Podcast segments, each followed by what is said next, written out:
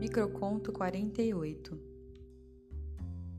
Depois de habitar a terceira pele, a da morada, atravessando o olhar para um restrito horizonte que se avista, esvalado por mudas de não me toque,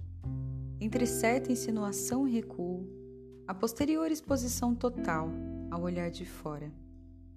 Provoca certa vulnerabilidade e medo numa sensação de nudez e fragilidade com que se acostuma após algum tempo, para então, com a fronteira erguida, que cria obstáculos entre lá e cá, a morada se renovar, com a suposta privacidade que gera mistério e curiosidade, convidando com cautela, como medusa no mar, a quem quiser mergulhar e navegar nessa nova pele em que se habita, correndo o risco de se queimar.